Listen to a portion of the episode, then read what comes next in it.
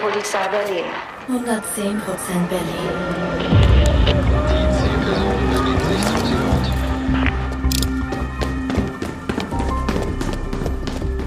Hier spricht die Polizei. Öffnen Sie die Tür.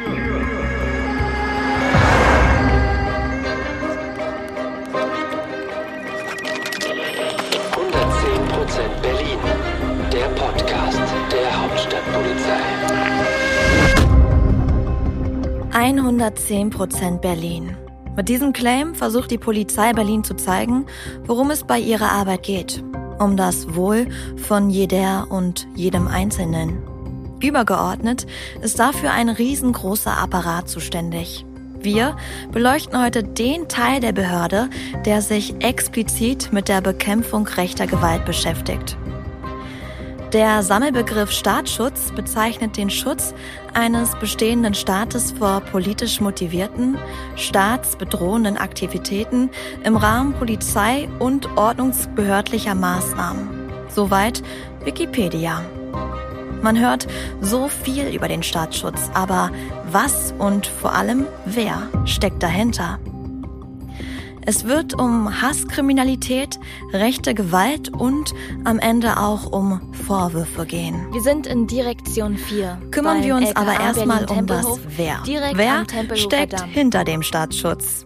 Stellvertretend sitzen uns heute drei Beamtinnen gegenüber.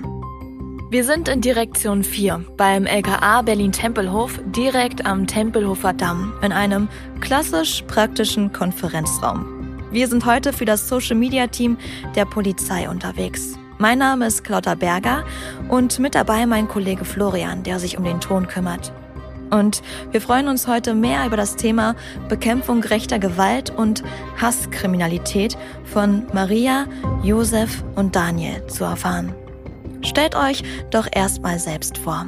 Ich bin Maria, arbeite zurzeit beim Staatsschutz der Polizei Berlin, habe mich mit Betrugssachbearbeitung befasst, mit Betäubungsmittelkriminalität. Dann gab es aber schon nach zwei Jahren eine Ausschreibung für die Stelle der Ansprechpartnerin. Damals hieß es noch gleichgeschlechtliche Lebensweisen, mittlerweile LSBTIQ. So ein bisschen die Schnittstelle zwischen Polizei und der LGBTIQ-Community.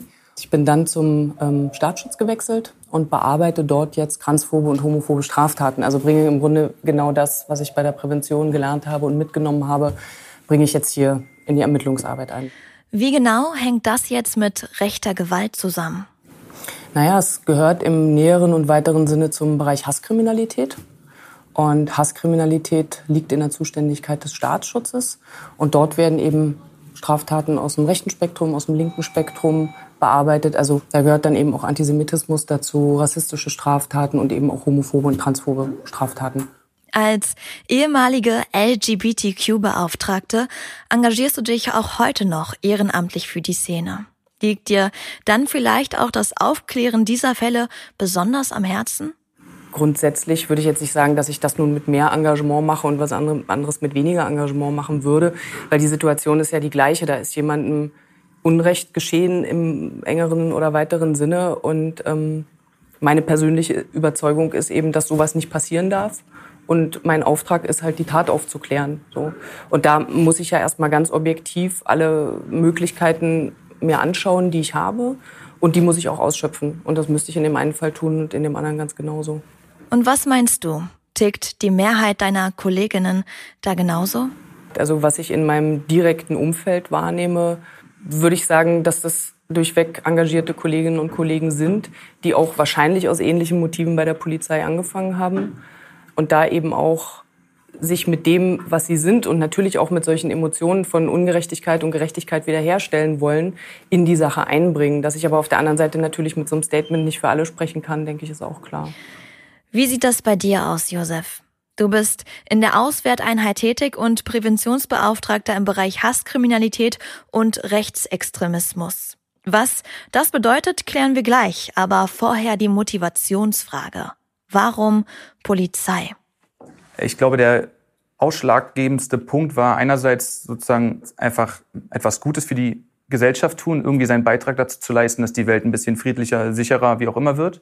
Das war einer der Hauptanliegen. Und der andere Sache ist, für mich war immer Sicherheit sehr, sehr wichtig. Das heißt, man ist ja dann verbeamtet, man kriegt schon während des Studiums Geld, ne, wenn es auch nicht mega viel ist, aber man ist erstmal, kriegt erstmal Geld, während andere Leute studieren und dann noch Geld darüber hinaus raufgeben, also zahlen müssen dafür. Und dann hat man einen Bachelor in der Tasche und weiß erstmal immer noch nicht, was man teilweise macht. Und das habe ich bei Freunden bei mir und überall oft erlebt und das hat mich sozusagen abgeschreckt erstmal von diesem anderen Weg und habe dann ähm, gesehen, dass ich da halt einfach die Sicherheit kriegen kann, die ich brauche. Ähm, finanzielle Sicherheit, so auch danach im Job. Also man wird ja danach in der Regel auch genommen. Man hat ja einen relativ schwierigen Einstellungstest, aber wenn man den am Ende geschafft hat, dann ist man halt auch in der Regel mit dabei. Da muss man das Studium schaffen, was auch nochmal eine kleine Herausforderung ist, aber dann ist man dabei und dann hat man die Sicherheit, den Job und wird dann verbeamtet und dann, ja, hat man hoffentlich nicht mehr die Sorgen in Zukunft, kein Geld zu haben oder ähnliches. Und das war für mich ein sehr wichtiger Punkt, weshalb ich mich für den Polizeiberuf entschieden habe, insbesondere die Kripo-Laufbahn halt auch, ja.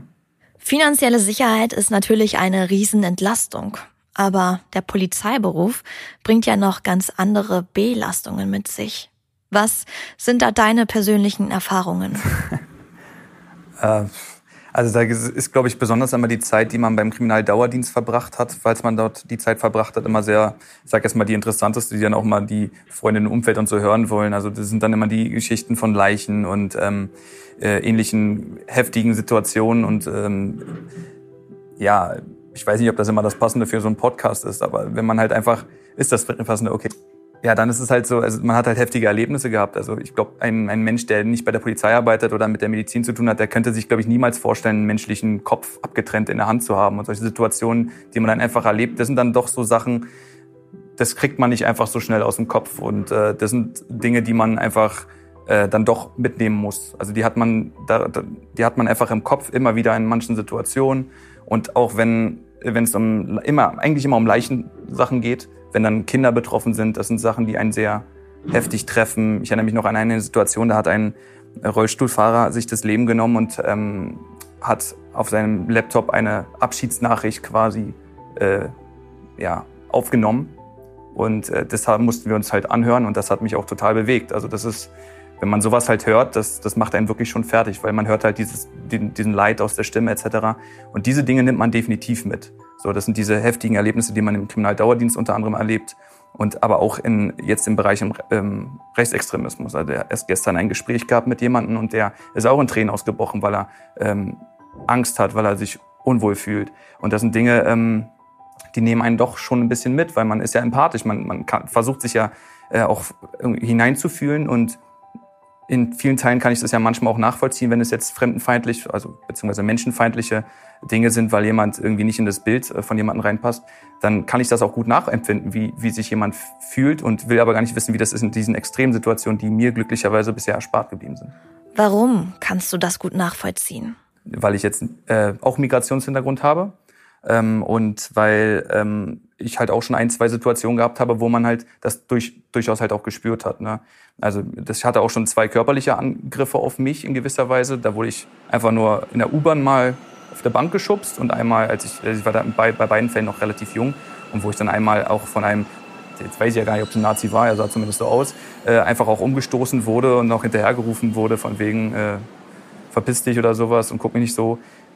Ich habe ihn jetzt nicht gefragt, ob er Nazi ist, hätte er vielleicht doch nicht Ja gesagt, aber ähm, genau so eine Situation hat man halt immer wieder gehabt. Ähm, und deswegen kann ich das so ein bisschen nachvollziehen, wenn man immer diese Fragen hat, ähm, woher kommst du und, äh, und diese Dinge, die auf Dauer einen irgendwie dann doch mürbe machen, wenn man einfach einen erkennbaren Migrationshintergrund hat und nicht als Teil der Gesellschaft gesehen wird, sondern irgendwie als immer anders. Und das äh, widerfährt man dann im privaten Bereich, äh, so auch polizeilich kann ich auch eine kleine Geschichte erzählen. Da hatten wir einen, äh, einen Einbruch bearbeitet und mussten den Tathergang rekonstruieren, sind über das Nachbargrundstück sozusagen also wir mussten wirklich auf das Nachbargrundstück, meine Kollegen äh, sind da raufgelaufen und ich stand sozusagen einfach nur auf der Straße am Auto. Und daraufhin äh, sind wir dann, haben wir die Maßnahmen beendet, sind ins Auto gegangen und dann klopfte plötzlich eine Frau an, meine, an mein Fenster und sagte, ja, guten Tag, was machen Sie denn hier? Ähm, habe ich mich vorgestellt, ja, wir sind von der Polizei, wir bearbeiten hier gerade einen Einbruch. Und sie dann sagt, ah, okay, ich dachte schon, weil Sie standen da so rum und Sie wissen ja, wie Sie aussehen. So, und dann dachte ich mir so, okay, danke. Dann hat mich, äh, dann hat der Kollege von mir netterweise sehr gut reagiert, ist ausgestiegen, hat sie mal zur Seite genommen, ach, wir reden mal kurz, äh, weil ich dann auch erstmal baff war und dachte, was soll denn das jetzt? Also ich habe doch niemandem was getan, ich stand nur da und wir haben unseren Job gemacht und einen anderen geholfen. Also wir haben ja nichts Böses getan. Und so eine Situation erfährt man halt im Alltag dann doch auch als Polizist oder privat immer wieder, so dass ich das schon weshalb ich auch sozusagen eine besondere Motivation hatte, auch zum Staatsschutz zu kommen und insbesondere im Bereich Rechtsextremismus äh, zu bearbeiten, beziehungsweise dagegen zu bearbeiten. Und auch Prävention ist da für mich ein besonders wichtiger Punkt, wenn man auf dem Geburtstag von einem Freund ist, der 15 wird und der Papa einen zur Seite nimmt und sagt, übrigens, auch du bist willkommen, dann ist das ein Gefühl, wo ich denke, warum bin ich jetzt besonders willkommen? Naja, du weißt ja, weil du Ausländer bist und so. Das, das hat man halt immer wieder, so eine Situation und das, das prägt einen und das war für mich der Hauptgrund, weshalb ich gegen rechts arbeiten wollte, gegen Rechtsextremismus arbeiten wollte und weshalb ich ähm, insbesondere in die Prävention wollte. Ähm, weil ich genau solche Situationen für andere und äh, verhindern möchte, ja. Hast du das Gefühl, du bewirkst etwas? Ja, tatsächlich habe ich das sehr. Ähm, gerade, dass ich jetzt das Glück habe, an dieser Stelle zu sein, auch ähm, Prävention, mit Prävention arbeiten zu dürfen, ähm, dass ich mit NGOs in Kontakt stehe und ich merke ja, dass das Miteinander besser wird, insbesondere mit den NGOs und man ähm, ja, Projekte in Weg, auf den Weg bringt, die wirklich wirksam sind, wo man auch wirklich da, tief dahinter äh, in der Überzeugung steht. Und ähm, das erfüllt mich schon äh, mit Freude, wenn ich merke, da, da kommt was voran. Natürlich kann man das jetzt nicht immer gegenwiegen. Das hat diesen, diesen Impact, diesen Einfluss auf, auf die Bevölkerung. Deswegen haben wir jetzt drei Straftaten weniger. Das kann man so ja leider nicht messen. Das ist das Problem bei der Prävention. Aber ähm, ich bin mir absolut sicher, dass das, ähm, dass das schon einen Einfluss hat und einen positiven Einfluss hat. Daniel als Leiter haben wir bis jetzt noch gar nicht vorgestellt, aber man sieht, ihm liegt gerade was auf der Zunge.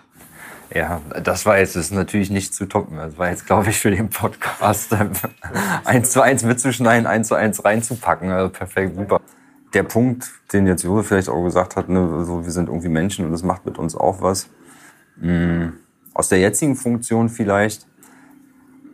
Rechtsextremismus ist natürlich im besonderen medialen und politischen Fokus auch zu Recht.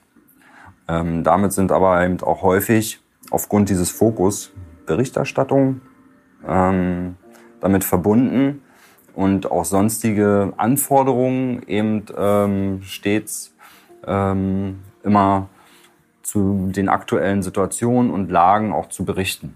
Ähm, und aufgrund dessen, dass das eben auch so im medialen und politischen ähm, Fokus steht, werden wir natürlich auch von vielen Stellen stark reflektiert und, und auch begutachtet und ähm, teilweise eben auch sehr, sehr kritisch.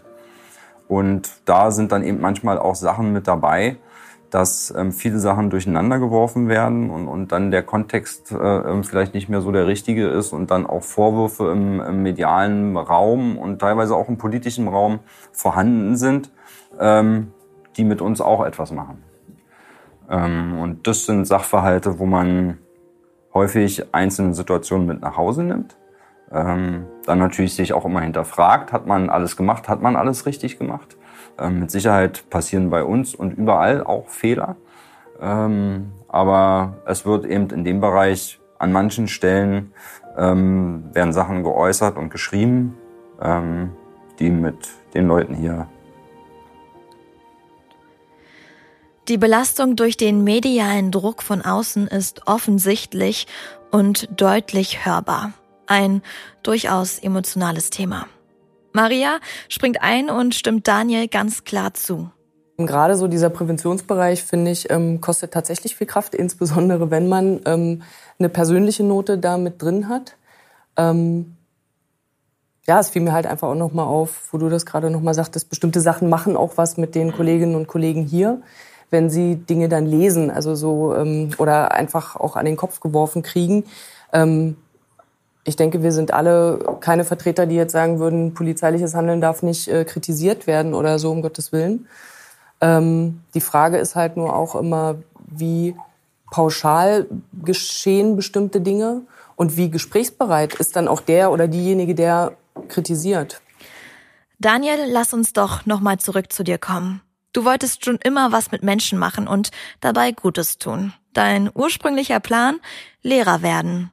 Da du aber durch und durch Teamplayer bist, ist es dann doch der Dienst bei der Polizei geworden.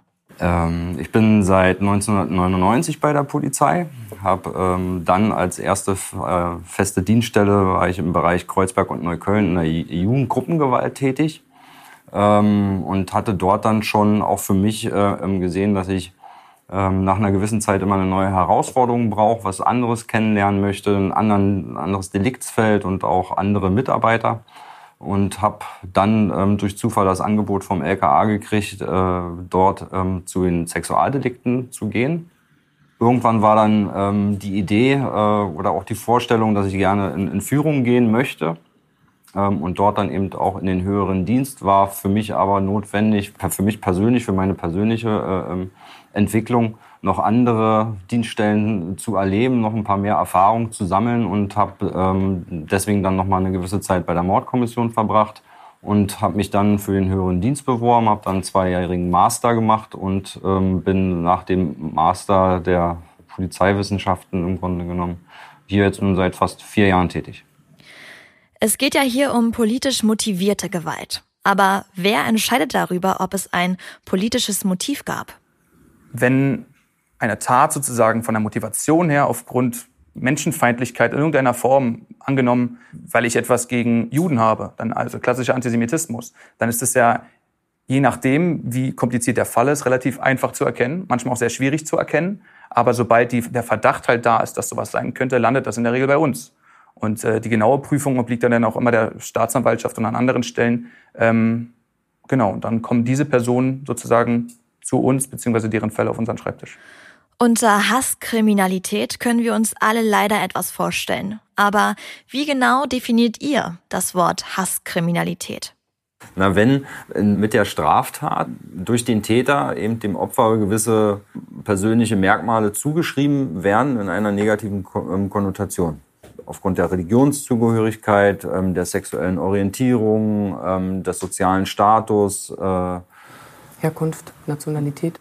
Also es hieß immer, dass diese, dieses Definitionssystem vom BKA ist von 2001. Das ist äh, ein flexibles System, wo man gesagt hat, okay, wenn jetzt zum Beispiel ein Phänomen auftreten sollte, wir haben ab morgen Straftaten gegen Menschen, die sich die Haare blau gefärbt haben, ähm, dann kann man irgendwie drüber nachdenken, wenn das eine bestimmte Größenordnung erreicht hat, ob man das mit aufführt als Merkmal. Ähm, das heißt, dieser Katalog ist durchaus erweiterbar und den Realitäten anpassbar, so hieß es. Aber wie gesagt, im Augenblick umfasst er ähm, feste Kriterien. Was sind das denn für Menschen, denen ihr da begegnet? Ich glaube, dieses klassische Bild, was man immer suggeriert bekommen hat von, von Nazis, also Glatze, Springerstiefel, Bomberjacke, Baseballschläger, das ist, glaube ich, eine sehr veraltete Darstellung. Ähm, die gibt es heutzutage, glaube ich, noch sehr selten. Ähm, das wenn man so anguckt, mit wem man dann zu tun hatte, die man als Nazi deklariert, dann würde man schon würde ich schon sagen, dass das Menschen wie du und ich sind. Also das sieht man denen nicht an, logischerweise. Ne, das ist halt eine Gesinnung, die sie nicht immer nach außen tragen. Manchmal natürlich hat man dann ein Tattoo oder so, was in die Richtung geht, aber auch das muss nicht aus, also zwangsläufig irgendwie bedeuten, dass jemand äh, ein Rechtsextremer ist. Also das kann man so pauschal überhaupt nicht sagen. Es gab ja früher mal ähm, Kleidungsmarken, die vermehrt davon äh, von, von diesen Personen dann genutzt wurden, weil das dann aussah wie NSDAP oder so ein Kram. Ähm, aber das ist heutzutage, die, die haben auch gar nicht mehr die Intention, glaube ich, so offen so dargestellt zu werden. Nicht immer. Es kommt immer darauf an, in welcher in welchem Bereich man sich halt bewegt. Aber immer offen als Nazi erkennbar zu sein, das wollen halt unbedingt nicht immer alle, sagen wir es mal so. Ne, es kommt ja darum, darum, was sagt er, was macht er, was schreibt er. Und daran orientieren wir uns. Und wenn er dann oder sie dann entsprechende Dinge von sich gibt und Zugehörigkeit zu Gruppen sucht oder zu Personen, wo wir explizit wissen, die gehören dieser Szene an, dann sind das natürlich die Hinweise. Und dann müssen wir jede Person einzeln nochmal betrachten, was die halt tut. Und ähm, das machen wir natürlich nicht an Äußerlichkeiten. Da fest können wir ja gar nicht. Das ist ja Quatsch. Wie sieht euer Maßnahmenkatalog aus gegen rechts? Ja, letzten Endes äh, ähm, bei der Bekämpfung des Rechtsextremismus sind die Maßnahmen vielfältig. Also eigentlich betrifft, haben wir das gesamte Spektrum der Strafprozessordnung und da machen wir alles. Und es wäre, ähm, wir kann natürlich ehrlich sagen, na klar gehören Telefonüberwachung dazu, Observation. Ähm, das ist aber schon ein Schritt weiter. Da müssen wir erstmal einen Täter dazu namhaft gemacht haben. Was ist aber vordergründig zumindest immer erstmal da. Zeugenvernehmung. Ähm, davon haben wir alleine im letzten Jahr über 2000 Vernehmungen gehabt, die alleine in, in dem Dezernat hier durchgeführt wurden. Ähm, nicht nur dazu gehören natürlich einerseits die Opfer, als auch weitere Personen, die äh, Zeugen von Straftaten geworden sind. Ähm, dann weitere Ermittlungstätigkeiten. Dazu gehört Internetauswertung. Dann natürlich bei der Täternamhaftmachung sind wir jetzt gerade bei der Hasskriminalität auch viel im Internet unterwegs.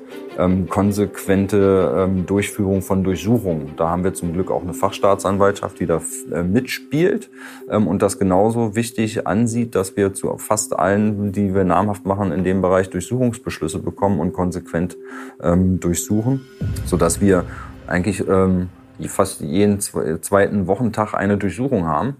Darüber hinaus, Demonstrationsgeschehen haben wir auch schon ähm, angesprochen, damit ähm, wir einerseits weitere Erkenntnisse zu, zu der Szene erlangen, aber eben auch vor Ort ähm, für den ähm, Polizeiführer in, in unserer Sprache, ähm, der den Einsatz leitet, demjenigen dann zur Seite zu stehen, zu sagen, das ist ein rechtes Symbol, das ist auch ein, ein ähm, Verwenden von Kennzeichen verfassungswidriger Organisationen, was ja ein eigener Straftatbestand da ist, um eben so zu Straftaten zu kommen, Täter weiter namhaft zu machen, sind wir vor Ort.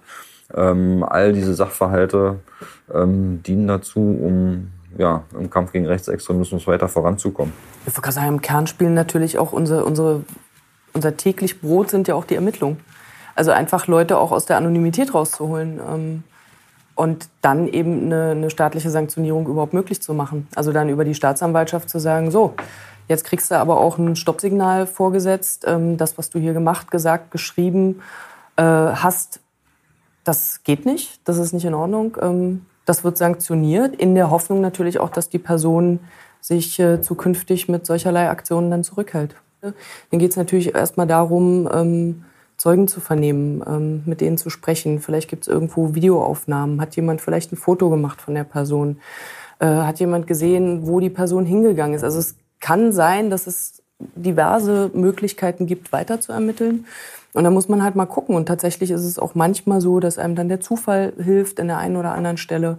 Oder man eben ähm, über weiß ich nicht, man, man zeigt dem Geschädigten, der Geschädigten Fotos von möglichen Tatverdächtigen, dass darüber jemand ermittelt werden kann. Also das ist ganz, ganz unterschiedlich. Also manchmal geht es auch sehr schnell, dass man relativ zügig jemanden hat. Äh, manchmal dauert es länger, manchmal werden Verfahren auch nach zwei Jahren wieder aufgenommen, weil irgendwas per Zufall sich ergeben hat.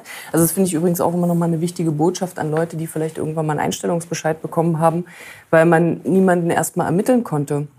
Das heißt aber auch nicht, dass da für alle Zeiten der Sack zu ist. Also sobald es neue Anhalte gibt, wird so ein Verfahren auch wieder eröffnet. Und äh, dann wird dort weiter ermittelt. Und dann kann es immer noch sein, dass man dann Tatverdächtigen ermittelt und dass es auch zu einer Gerichtsverhandlung kommt. Ähm, so auch schon des Öfteren geschehen und passiert. Also wie gesagt, das kommt immer sehr auf den Einzelfall an. Man muss halt einfach wie so ein, drückt jetzt locker aus, wie so ein kleines Trüffelschweinchen auch mal so gucken, wo kann man denn was machen, wo kann man äh, neue Anhaltspunkte kriegen, ein bisschen kreativ sein. Ein bisschen Zeit investieren ist auch wichtig und gucken, was geht. Welche Spuren helfen euch, die Fälle aufzuklären? Also unsere, unsere Spuren ist größtenteils entweder das geschriebene oder das gesprochene Wort, in welcher Form auch immer. Ähm, und wenn wir zum Beispiel eben durch Videoauswertungen oder sonstige ähm, Fotos, die durchaus auch mal ein Geschädigter hat, ähm, oder die wir durch Internetermittlungen irgendwie noch rankriegen, ähm, den jetzt erstmal auch über Internetermittlungen oder auch Provider-Anfragen, ähm, ähm Anfragen bei ähm, Telekommunikationsmedien oder ähnlichem ähm, nicht haben, ist dann auch immer noch ein Schritt die Öffentlichkeitsfahndung. und die alleine zeigt, dass wir nicht nur dann, sondern aber auch unabhängig von der Öffentlichkeitsverhandlung einfach von den Hinweisen aus der Bevölkerung angewiesen sind. Und ohne diese Zusammenarbeit geht's halt einfach auch nicht. Ne? Und wir haben gerade durch Öffentlichkeitsverhandlungen ähm, eine hohe Erfolgsquote. Meistens braucht man noch nicht mal unbedingt Hinweise dann aus der Bevölkerung, sondern weil das alleine reicht, dass derjenige sagt, oh Mist, jetzt bin ich da draußen, jetzt stelle ich mich mal. Ja, das geht ja im Grunde mit der Zeugenvernehmung schon los. Also weitere Zeugenvernehmung, Zeugenvernehmung des Geschädigten, der Geschädigten. Ähm, also ohne die Unterstützung der Menschen sind wir dann im Grunde aufgeschmissen in vielen, vielen Fällen. Sicher nicht immer, aber ähm, trifft schon sehr oft zu. Die Digitalisierung macht ja vieles einfacher, aber auch Straftätern wird es einfacher gemacht. Auch rechte Gruppen nutzen die Vorteile und die Anonymität des Internets. Macht es das für euch dann schwerer? Definitiv. Ich glaube, dass das heutzutage ein bisschen schwieriger ist, ähm, genau solche Themen zu erkennen und auch ähm, entsprechend einzuordnen, weil, weil die Rechten, sage ich jetzt mal, nicht immer komplett blöd sind und auch wissen, in welchem Rahmen sie sich äußern können und in welchem Rahmen das nicht sozusagen demokratiefeindlich oder strafbar ist. Und da arbeitet man ganz viel auch im Internet natürlich. Und dann noch die Anonymität hinzu. Ähm, das ist definitiv eine, eine schwer, schwierigere Aufgabe, denke ich mal, geworden. Aber da liegt halt auch der Fokus mit drauf, genau das zu tun. Und das werden wir in Zukunft sicherlich noch mehr tun. Eine andere technische Maßnahme ist die TKÜ, Telekommunikationsüberwachung. Das kennen viele nur aus Krimis. Arbeitet ihr auch wirklich damit? Das ist auch vom Einzelfall abhängig. Also es kann ähm, sein, wenn, wenn ähm, wir vielleicht den Täter namhaft machen, aber es kann, muss ja nicht immer zwingend ähm, schon dazu reichen, dass äh, ein Staatsanwalt sagt, das, die Beweise reichen mir, um ähm, zu einer Anklage zu kommen. Ähm, und wir haben zu dem Zeitpunkt bereits alle anderen möglichen Ermittlungsanhalte ausgeschöpft. Und wir würden nicht weiterkommen, außer dass wir vielleicht eine Telefonüberwachung machen. Dann hören wir ähm, in gegebenen Einzelfällen bei bestimmten Delikten allerdings auch nur. Und nachdem ein Staatsanwalt und ein Richter rüber geguckt hat und gesagt hat, das ist rechtens, dass wir das tun, dann hören wir auch mal, ähm, was die oder derjenige mit anderen spricht, um gegebenenfalls auch weitere Täter zu ermitteln ähm, wenn es eben mehrere waren ähm, und wir da Hinweise darauf haben. Und wie genau läuft das technisch ab? Per versteckter Wanze am Telefon? Das äh, läuft eigentlich relativ unkompliziert ab. Also wir haben einen entsprechenden richterlichen Beschluss zu einer bestimmten Telefonnummer und dann wird dem ähm, Telefonanbieter gesagt, wir möchten gerne da reinhören und dann kriegen wir irgendwann eine Freischaltung vom Telefonunternehmen. Klar brauchen wir dafür die entsprechende äh, ähm, Telefonnummer und ähm, dann wird auf Deutsch geklemmt, technisch geklemmt und dann können wir da eben reinhören. Wie sieht es denn in Zahlen aus mit der Hasskriminalität? Verzeichnet oder bemerkt ihr einen Anstieg der politisch motivierten Straftaten? Was draußen ähm, teilweise eben passiert, ähm, dass vielleicht ein, ein vergangener latenter Rechtsextremismus in der heutigen Zeit viel schneller nach außen getragen wird und sich Leute auf einmal trauen, Sachen zu machen, was sie damals vielleicht nicht gemacht hätten. Ähm, und natürlich mit dem Medium Internet, womit solche Sachen natürlich auch schnell begangen werden. Dadurch haben wir ganz klar einen Anstieg der, der Zahlen zu verzeichnen. Von den Zahlen her auf jeden Fall ja. Ähm, und um da eben noch ein besseres Bild zu bekommen, ist, äh, will ich auch noch mal ganz kurz die Zusammenarbeit mit den NGOs mit anführen. Was wir machen, sehr früh gemacht haben, ähm, aufgrund dieser engen Zusammenarbeit, dass die NGOs eben auch ähm, sich an die Opfer wenden können, die sich bisher nicht an die Polizei getraut haben zu wenden, die sich bisher nur an die NGO gewandt haben, die wirklich durch dieses Vertrauensverhältnis denen sagen, ey, ihr könnt wirklich zur Polizei gehen, weil wir beim Staatsschutz welche haben, ähm, die nichts anderes machen als das. Und wenn eben diese Sachen uns bisher noch nicht bekannt gewesen sind, leiten wir deswegen auch Strafanzeigen ein. Und da ist es uns dann auch erstmal egal, ob das Opfer mit uns reden möchte oder nicht, sondern das ist eine Tat passiert, die hatten wir bisher noch nicht, also leiten wir ein. Weil es für uns dann auch wichtig ist, ist da eventuell noch eine weitere Tatserie, ähm, die uns noch nicht bekannt ist. Können wir weitere Zusammenhänge erkennen. Und auch dadurch ist sind natürlich auch die Fallzahlen auch mit angestiegen. So sind mehrere Faktoren, die da mit reinspielen. Ähm, aber insbesondere die heutige Zeit, ähm, da sind leider viele, die ihren Ideen und Ideologien freien Lauf lassen, sei es auf der Straße, bei entsprechenden Versammlungen ähm, oder eben insbesondere auch im Internet, wo es halt einfach leider anonym schnell getan ist. NGOs hat irgendwie jeder schon mal gehört, aber nochmal für alle. Was sind NGOs und was genau haben sie mit der Polizeiarbeit zu tun? Also nicht Regierungsorganisationen auf Deutsch, ähm, einfach Vereine und Organisationen in der ähm, Zivilgesellschaft, die ähm, sich mit den ähnlichen Themen in der Regel befassen und äh, gegen Extremismus in jedweder Form arbeiten oder in Schulen mit Kindern, mit was weiß ich, arbeiten. Und ähm, die sind dann oft Ansprechpartner, weil die oft diese ich sage jetzt mal, pädagogische Expertise mitbringen. Ja, wir sind ja keine Pädagogen, ausgebildeten Pädagogen. Und deswegen ist es auch immer wieder wichtig, dass wir auf die Expertise von gerade diesen Vereinen und NGOs zurückgreifen können. Ähm, welche NGOs das sind, also das ist eine Vielzahl, das kommt auch immer sehr auf den Bereich drauf an. Ne? Da haben wir jetzt gerade ähm, angesprochen, dass wir, um das äh, Dunkelfeld zu erhellen, ja auch mit anderen NGOs zusammenarbeiten, die genau das sind, eine Anlaufstelle für Leute, die eben nicht ähm, zur Polizei gehen, nicht zur Polizei gegangen sind, aus welchen Gründen auch immer. Also zum Beispiel Cultures Interactive, Violence Prevention Network, ähm, Exit Deutschland und, und, und. Also da sind ganz, ganz viele, ähm, mit denen ich da persönlich auch schon Kontakt habe, mit denen wir da sehr gut in Kontakt stehen, weil wir nun mal aufeinander in gewisser Weise angewiesen sind. Ne? Das ist eine gesamtgesellschaftliche Aufgabe, die Bekämpfung. Und wir alleine können das so nicht machen, weil wir, wie gesagt, manche Expertise einfach nicht haben können, nicht in Gänze. Und deswegen finde ich das sehr äh, wichtig, dass wir da auf andere mit zu, äh, zugreifen können quasi. Wie nah seid ihr denn selbst am Anzeigensteller dran?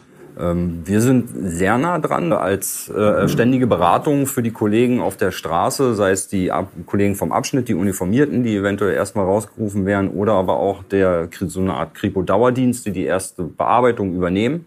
Wenn wir aber eben ähm, besonders, sagen wir mal, besonders gewalttätige Delikte haben oder eben Delikte, die auch deutlich öffentlichkeitswirksam wären. Ähm, und wir sagen, nee, da ist es notwendig, dass wir schnellstmöglich und am besten eben auch sofort mit dem Opfer in Kontakt treten. Ähm, dann ähm, haben wir dafür bei uns selber auch einen Dienst, der deutlich länger als über die normalen Bürodienstzeiten da ist, um dann schnellstmöglich mit dem Opfer in Kontakt zu treten. Die Zusammenarbeit mit der Zivilgesellschaft ist auch für die Aufklärung von Straftaten von tragender Bedeutung. Voraussetzung für jede Form der Zusammenarbeit gegenseitiges Vertrauen. Daniel, wie sieht es denn faktisch mit dem Vertrauen der Bürger aus? Schwindet es oder ist hierzulande das Gegenteil der Fall? Im Allgemeinen hat die Bevölkerung, und das ist auch das, was man immer wieder hört, lesen kann und auch Zahlen belegen, großes Vertrauen in den Polizei Berlin. Der Bereich Rechtsextremismus ähm, hat gerade ähm, bei Opfern oder der Hasskriminalität insbesondere ähm, natürlich eine ganz eine besondere Auswirkung auf die, auf die Psyche und ähm, was uns auch bewusst sein muss, dass das große Auswirkungen hat, äh, insbesondere auf das subjektive Sicherheitsgefühl. Und wenn man beispielsweise in einem Bereich äh, mehrere Opfer hat, ähm, von denen wir schon durchaus wissen und vermuten, wer dahinter steckt und die auch auf dem Schirm haben, die aber sehr polizeierfahren sind und, und wissen, wie sie agieren müssen, ohne bekannt zu werden. Und das dann vielleicht jetzt auch noch Taten sind, wie zum Beispiel Brandstiftung ist angesprochen worden, die eben in der Nacht sehr schnell begangen ist. Ähm, und derjenige dann eben in, in, im Schutz der Dunkelheit ähm, ohne Zeugen zu einer Zeit, wo viele eben schlafen, ähm, auch schnell abhauen kann, bevor dieser Brand bekannt wird. Es ist für uns schwer, Sachverhalte ähm, aufzuklären. Wenn man selber sozusagen seinen, seinen Job super macht, das Gefühl hat, ich, ich tue niemandem Unrecht, ich gebe wirklich mein Bestes und von außen halt einem äh, sozusagen das Gefühl über, übergeben wird, äh, irgendwie passiert da nichts, macht ihr denn gar nichts, und es wird ja auch leider sehr oft auch in den Medien etc. so suggeriert, ähm, dann, dann ist es einerseits sehr schmerzhaft so für einen ähm, und andererseits ähm, ja, kann man da halt auch nicht viel gegen machen. Also ich kann ja jetzt auch nicht, äh, jedes Mal zu der, zu, zu der Zeitschrift, Zeitung gehen und sagen, das stimmt so nicht. Und ähm, das sind halt Möglichkeiten, die wir einfach nicht haben. Deswegen, was man dagegen machen kann, ist wirklich diese, diese dieses Netzwerken, mit diesen ähm, Betroffenen sprechen, mit diesen ganzen Communities sprechen und einfach Vertrauen aufbauen. Das ist ein mühseliger, langer Prozess, an dem wir aber sehr interessiert und auch wirklich intensiv dran sind. Und das fruchtet auch. Ähm, aber komplett verhindern kann man solche Fälle dann oft halt einfach auch nicht. Aber vielleicht an der Stelle nochmal, weil ich gerade gestern ein Gespräch hatte. Ähm, ich denke, was wir durchaus zur Kenntnis nehmen sollten als Polizei, dass wir natürlich von außen immer als eine große, anonyme, starke, mächtige Institution wahrgenommen werden. Und das fällt uns wahrscheinlich schwierig, so im täglichen Dienst das nachzuvollziehen, weil wir gehen zu unseren Familien, wir gehen schlafen, wir kommen hierher, wir frühstücken, wir machen unsere Arbeit wir kennen uns untereinander und wir kennen vor allen Dingen auch die Abläufe. Wir wissen, wir sind alles Menschen. Und ich glaube, worauf wir grundsätzlich, also jetzt auch unabhängig von aktuellen Entwicklungen, Wert legen sollten, ist tatsächlich zu versuchen, soweit das eben möglich ist, Dinge auch transparent tatsächlich zu machen. Also vielleicht auch mal kleinere Ermittlungsschritte mitzuteilen, wenn es möglich ist. Das geht natürlich auch nicht immer, aber vielleicht da, wo es möglich ist, das die Menschen einfach wissen zu lassen oder eben einfach auch mal einen Zwischenstand zu geben oder so. Sowas kann man ja auch aus der Sachbearbeitung machen. Aber vielleicht eben generell auch als, als großer Apparat ähm, ist man, glaube ich, gut beraten, wenn man versucht, da so ein bisschen Transparenz auch walten zu lassen. Wenn etwas in letzter Zeit wirklich am Vertrauen in die Polizei nagt, dann wohl Vorwürfe zur vermeintlich fehlenden Diversität und vermeintlich vorhandenen rechten Tendenzen innerhalb der Behörde auch angestoßen durch die internationale Black Lives Matter Bewegung. Wie schätzt ihr die Diversität innerhalb der Behörde ein? Vorhanden? Also in unserem Bereich auf jeden Fall. mit dafür verantwortlich ist auch, dass ähm, in, in dem Bereich der Bekämpfung des Rechtsextremismus und der Hasskriminalität auch ähm, nicht nur ein, ein Schwerpunkt des LKA, sondern der gesamten Behörde gesetzt wurde. Das hat automatisch zur Folge, dass der Bereich natürlich auch kontinuierlich unterstützt werden muss. So, das macht man vordergründig entweder durch ähm, Leute, die gerne unbedingt hierher wollten, sich freiwillig melden, oder eben durch neue junge Kollegen. Ähm, und gerade durch die neuen diversen Einstellungen, die wir haben, äh, sind, ist, ist die Generation, die daran wächst, glaube ich, noch diverser als damals. Und damit kommt automatisch ein ausgesprochen diverser äh, ähm, Anteil von Mitarbeitenden eben zu uns in den Bereich, der auch absolut notwendig ist. Und ähm, das macht sie halt einfach aus. Wir haben einen tollen Anteil an Mitarbeitenden, von erfahrenen Mitarbeitenden, die die Jungen anleiten können, aber auch die Jungen, die dann wieder ähm, im wahrsten Sinne äh, ähm, eine Frische mit reinbringen, die womit sich beide Teile der, äh, ähm, der, der Belegschaft hier im Grunde genommen zu einem positiven Ganzen auswirken. Wie steht ihr denn konkret zu diesen Vorwürfen? Besonders zu den Befürchtungen der Bürger rechter Tendenzen unter Polizistinnen? Also Tendenzen ist schon mal ein, ein schwieriges Wort. Ähm, wir müssen als Behörde auch ganz ehrlich sagen, dass wenn wir ehrlich sind, auch ein, ein, ein Querschnitt sind. Auch wenn man jetzt fragt, sind wir ein Querschnitt oder haben wir bestimmte Personen, die sich aufgrund des eigentlichen Jobs der Polizei hierfür bewerben? Also sprich, bilden wir das wirklich ab oder haben wir doch einen bestimmten Teil des Querschnitts, der sich eben hier bewirbt? Aber dabei müssen wir na klar ganz ehrlich sein, dass wir natürlich auch entsprechende Personen haben, die gewisse Einstellungen haben. Dem müssen wir offen gegenüber sein und, und ähm, aufmerksam sein und gucken, dass wir die richtigen identifizieren, weil der Großteil hat damit nichts zu tun die stehen auf der richtigen Seite des Gesetzes und, und sie stehen auch für, für die ähm, Personen draußen ein. Aber ähm, Tendenzen, wie gesagt, schwieriges Wort. Was wird gemacht und wie wird vorgegangen, wenn ein Kollege oder eine Kollegin mit offensichtlich rechten Tendenzen identifiziert worden ist? Grundsätzlich werden ähm, diese Sachverhalte auch bei uns bearbeitet. Wir haben ähm, beim LKA eine Polizeidienststelle, die ähm, eigentlich alle Straftaten durch Polizeibeamte bearbeitet. Das heißt, wir engagieren uns dort genauso, machen die gleiche Arbeit wie bei allen Taten auch ähm, und versuchen alles ähm, zur Wahrheitsfindung für die Akte im oder für das Verfahren zu bekommen. Dann wird es einerseits ganz genauso auch zu einem Strafverfahren kommen und das Ganze kommt dann natürlich auch immer an den Disziplinarvorgesetzten und dann wird entsprechend ähm, des Vergehens, der Schwere des Vergehens oder der Straftat entschieden, ähm, was für eine disziplinarrechtliche Maßnahme bei rauskommt. Und da haben wir auch Sachverhalte gehabt, die auch bis zur Entlassung führten. So ein, so ein Berufsleben ist ja auch lang, ne? Und in diesem Berufsleben kann natürlich auch eine Menge passieren. Also gerade wenn man eben jeden Tag mit äh, bestimmten Sachverhalten immer äh, wie heißt das? konfrontiert, konfrontiert Dankeschön, mhm. wird. Und da natürlich immer nur so einen Ausschnitt der Realität sieht. Und das, das macht ja auch was mit der Psyche der Leute. Ähm, ist es, glaube ich, schon wichtig, auch eine Kultur zu haben, in der man über solche Dinge sprechen kann und äh, darüber auch diskutieren kann. Dass man Dinge aussprechen darf, wo ein anderer Kollege oder Kollegin dann vielleicht sagt, hm, wie kommst du denn darauf? Also, dass man einfach eine, eine offene Gesprächskultur da hinbekommt. Dass wir sprechen natürlich auch über solche Fälle, also auch in der Kollegenschaft. Und das jetzt zumindest in meinem Umfeld, und ich spreche da auch für mich, ähm, schon ein großes Interesse auch daran besteht, genau diese Kolleginnen und Kollegen tatsächlich auch zu finden und eben entsprechendes Verhalten zu sanktionieren oder das, im Englischen würde man sagen, to reveal it, also das, das offen zu legen, weil letztendlich natürlich das auch ein Problem für die allermeisten Kolleginnen und Kollegen ist, die ihren Dienst halt auf dem Boden der Demokratie ähm, absolvieren oder, oder verrichten und ähm, die eben diese Einstellungen überhaupt nicht teilen und deren Renommee aber damit natürlich auch beschmutzt ist oder deren Ruf. Also das ist ja diese Fälle, die da bekannt werden, ähm, die schädigen ja letztendlich das, das Ansehen der gesamten Polizei.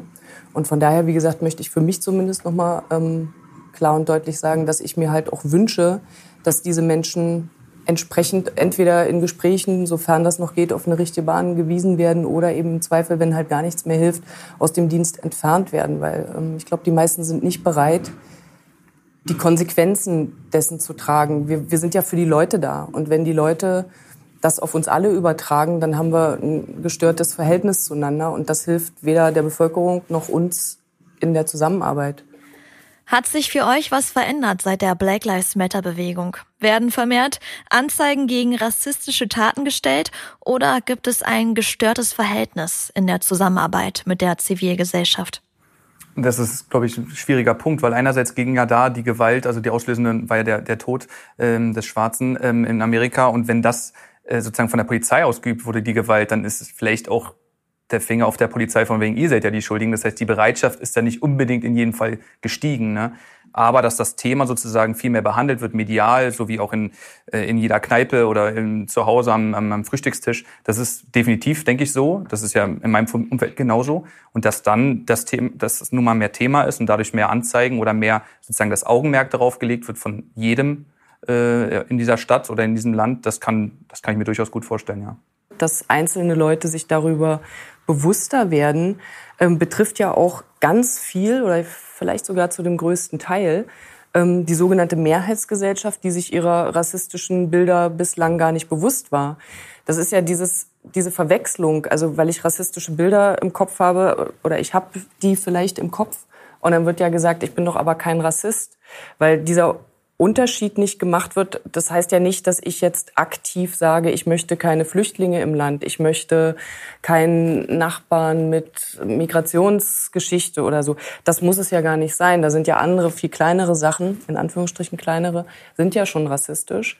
Und ich glaube, worum es geht und, und was in der Gesellschaft, glaube ich, ganz gut wäre, wenn man einfach sich dessen bewusst wäre, dass man permanente Zuschreibungen macht die kann man ja gar nicht verhindern. Das hat ja auch psychologisch sinnvolle Effekte, dass wir oder einen Sinn, dass wir sowas tun. Aber uns dessen einfach bewusst sind und durchaus dann vielleicht mal fähig und in der Lage, diese Schublade einfach nochmal aufzumachen und zu sagen, oh, da habe ich jetzt aber gerade jemandem was zugeschrieben, mach doch die Schublade nochmal auf. Du weißt doch ganz genau, das muss ja nicht so sein. So. Und ich denke, wenn wir diesen Zustand erreicht haben, wäre in der Gesellschaft schon viel erreicht. Also ich denke, woher auch teilweise so die Überforderung bei den Menschen kommt, ist, dass sie denken, sie dürfen bestimmte Sachen nicht mehr denken. Ich glaube, das ist nicht gemeint.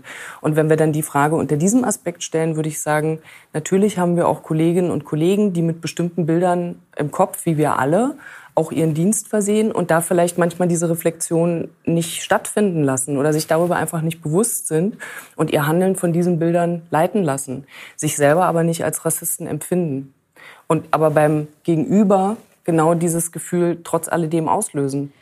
Da sind wir genau beim aktuellen Stichwort Racial Profiling. Der Vorwurf, Menschen werden aufgrund von Herkunftsfaktoren häufiger kontrolliert und verdächtigt als andere. Es geht also um anlasslose Personenkontrollen der Polizei aufgrund äußerer Merkmale, die rassistisch und verboten sind. Zum Zeitpunkt dieser Aufnahme hält Bundesinnenminister Horst Seehofer eine Studie für nicht sinnvoll und hat diese deshalb abgesagt. Wie steht ihr denn dazu?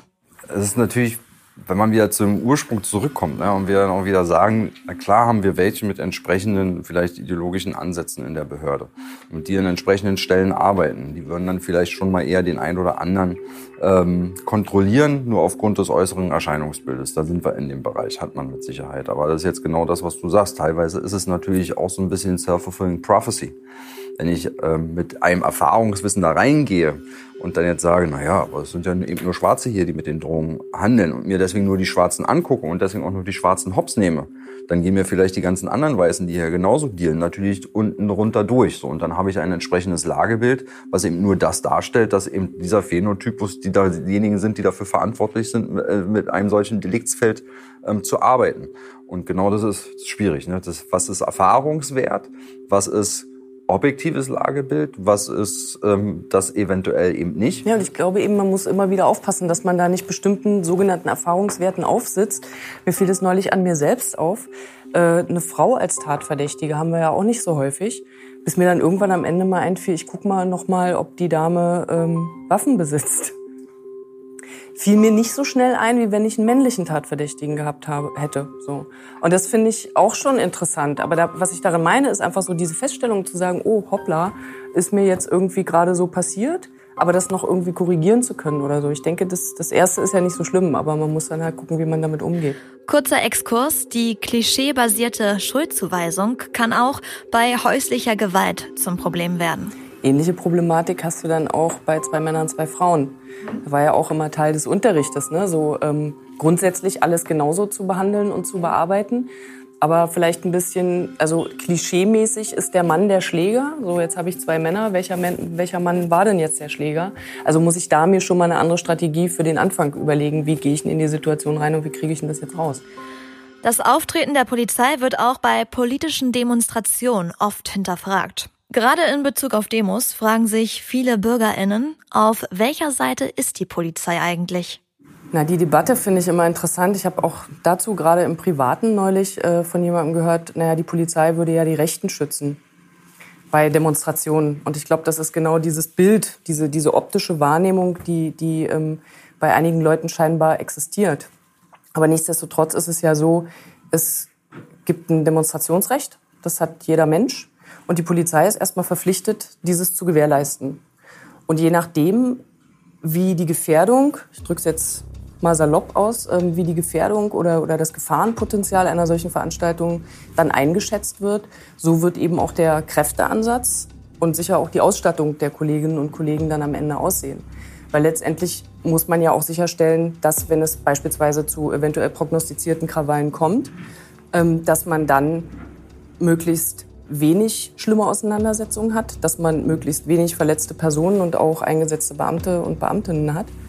Ähm, und ich denke, es spielt dabei natürlich auch eine Rolle, wie verhalten sich denn Demonstrationsteilnehmer. Also wenn ich jetzt eine Demonstration habe, wo die Polizei in der Regel, sagen wir mal, den Verkehr eigentlich lediglich ähm, regelt und aus dieser Demonstration heraus jetzt keine Straftaten begangen werden, dann wird die Polizei ja auch nicht eingreifen.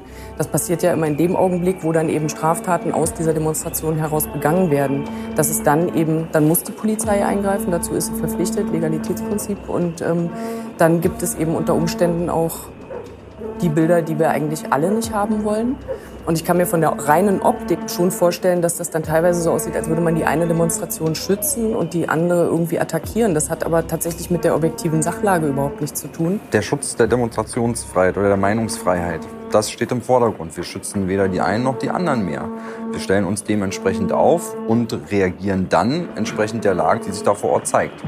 Was manchmal auch zu einem, na klar, ehrlicherweise zu einem blöden Bild führt. Ja, wenn einer aus einer Demonstration heraus vielleicht mal eine Straftat macht, muss natürlich auch geschaut werden, kann ich jetzt sofort eingreifen? Gefährde ich meine Kollegen oder gefährde ich dadurch, weil es dann zu größeren Ausschreitungen kommt, die gesamte Meinungsfreiheit oder dokumentiere ich das und greife dann später zu, einer besseren, zu einem besseren Zeitpunkt zu um eben nicht alles ähm, hinten runterfallen zu lassen, was ich davor angesprochen habe. Ähm, für manche sieht das dann vielleicht so aus, ne? die können dann eine Straftat begehen und die Polizei schreitet gar nicht ein. So ist es aber nicht. Wir machen es zum richtigen, zum taktisch richtigen Zeitpunkt, um alles andere weiter bestmöglich zu schützen. Einerseits die Meinungsfreiheit als auch die körperliche Unversehrtheit von anderen Demonstrationsteilnehmenden, aber natürlich auch der Mitarbeitenden. Das ist übrigens auch ein sehr gefährlicher Punkt, wenn man nämlich wieder diese Videoausschnitte sieht, wo beispielsweise man das Gefühl hat, anlasslos gehen jetzt gerade Leute in eine Gruppe und gehen zu einer Frau, die gerade gar nichts gemacht hat. Das mag in dem Zeitpunkt ja gerade stimmen, aber das, was gerade gesagt wurde, dass vielleicht sie vorher irgendwelche Steine geschmissen hat oder keine Ahnung was, das, das sieht ja, man sieht man auf dem Video nicht. Und für jeden, der dieses Video sieht, wird sagen, oh mein Gott, was macht denn die Polizei da gerade mit dieser armen Frau? So, das ist ja nachvollziehbar dann, dass dieser Eindruck dann erweckt wird. Und das ist halt aber genau diese, diese, diese Schwierigkeit, vor der die Polizei dann immer wieder steht, die Transparenz einerseits herzustellen und andererseits mit solchen Videos sozusagen zu kämpfen, die nicht das komplette, die komplette Sachlage abbilden. Weder online noch auf der Straße seid ihr anonym unterwegs. Wie sieht's in eurem Mail-Postfach aus? Habt ihr es da auch mit Anfeindungen von rechts zu tun oder vielleicht sogar telefonisch?